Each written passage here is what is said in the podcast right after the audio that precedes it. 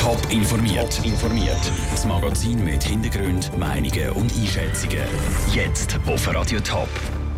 Wieso das trotz der modernen Medizin immer noch Leute an der Grippe sterben und wie die Presse heute vor drei Jahren über das Ja zu der Masseneinwanderungsinitiative berichtet hat, das sind zwei von den Themen im Top informiert. Im Studio ist der Sandro Peter. Im Kanton Schaffhausen ist die Sterberate diesen Januar um 30 Prozent höher als noch vor einem Jahr. Das zeigen die Zahlen vom Schaffhauser Wirtschaftsamt. Vermutet wird, dass der frühe und starke Ausbruch von der Grippe dafür mitverantwortlich ist, berichten die Schaffhauser Nachrichten. Warum die Leute trotz moderner Medizin immer noch an der Grippe sterben, im Beitrag von Caroline Dettling. Grippe als Todesurteil, was noch vor 100 Jahren niemand überrascht hat, ist heutzutage doch eher selten. Aber an der Grippe sterben nach wie vor Leute. Der Chefarzt der Infektiologie vom Kantonsspital Winterthur, der Jacques Gubler, erklärt, warum die Grippe gefährlich ist. Das ist eine Viruserkrankung, die selber schon zu ganz schweren Krankheitsbildern führen kann. Die schweren Krankheitsbilder wie Lungenentzündungen, können vor allem bei Leuten, die sonst schon geschwächt sind, nach das Gleichgewicht zum Kippen bringen. So sagen vor allem alte Leute schwer davon betroffen, wenn sie sich eine Grippe einfangen.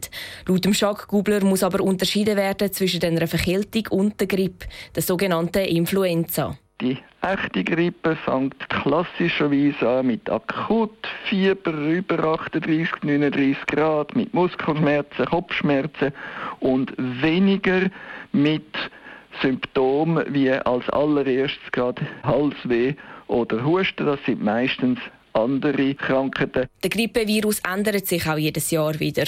Und darum kann es vorkommen, dass die Bevölkerung noch mehr vom Virus betroffen ist als in anderen Jahren. Der Beitrag von Caroline Dettling. Nebst alten Leuten müssen zum Beispiel auch schwangere Frauen besonders aufpassen, wenn sie sich eine Grippe einfangen. Die Stadt Zürcher KESP hat Unterlagen im Gefängnis Böschweiss binden lassen und beim Hochbaudepartement vom Kanton Zürich sind Rechnungen in Millionenhöhe gezahlt worden, die erfunden sind. Jetzt hat die Geschäftsprüfungskommission vom Zürcher Kantonsrat die beiden Fälle angeschaut und bei beiden Fällen Fehler entdeckt. Andrea Nötzli von der Top News Redaktion. Schauen wir die beiden Fälle doch mal schnell an. Was hat die GPK bei der Kindes- und Erwachsenenschutzbehörde herausgefunden? Die KESP der Stadt Zürich hat ja heikle Akten in der Justizvollzugsanstalt Böschweiss binden lassen. Dabei sind auch Unterlagen verschwunden. Für die GPK ist klar, dass mehrere Fehler passiert sind. Die KESP hätte ihre Unterlagen nicht dürfen in einem Gefängnis binden. Das Gefängnis hätte die Unterlagen gar nicht erst dürfen annehmen. Und der Insass hätte mit dem Dokument absichtlich versucht, den Behörden zu schaden. Die GPK mahnt KESP und die Mitarbeiter vom Gefängnis, dass sie in Zukunft besser aufpassen. Weitere Konsequenzen hat der Fall für die Kommission aber nicht.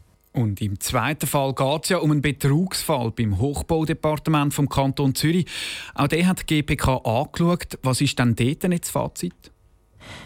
Ein externer Projektleiter hat die Rechnungen gefälscht. Die Rechnung hat er vom Hochbaudepartement vom Kanton Zürich zahlen lassen. So hat er über 1 Million Franken abgesandt. Der Betrüger ist verhaftet worden. Die Mitarbeiter vom Hochbaudepartement sind nicht involviert gewesen. Das Zahlungssystem vom Departement hätte aber können austrickst werden.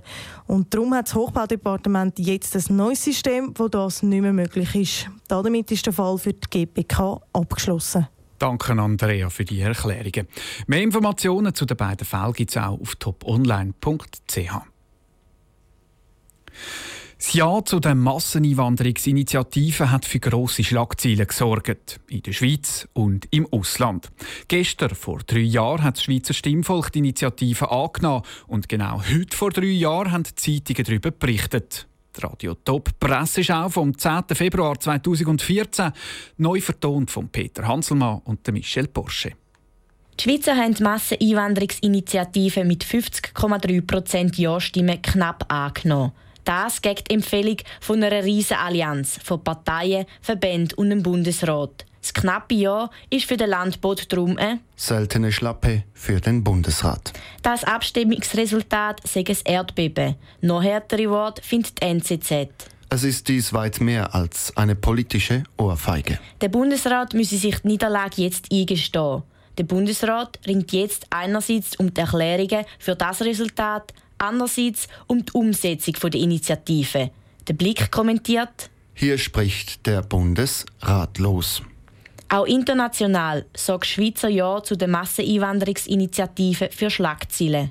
Die Schweiz sagt, fuck die EU.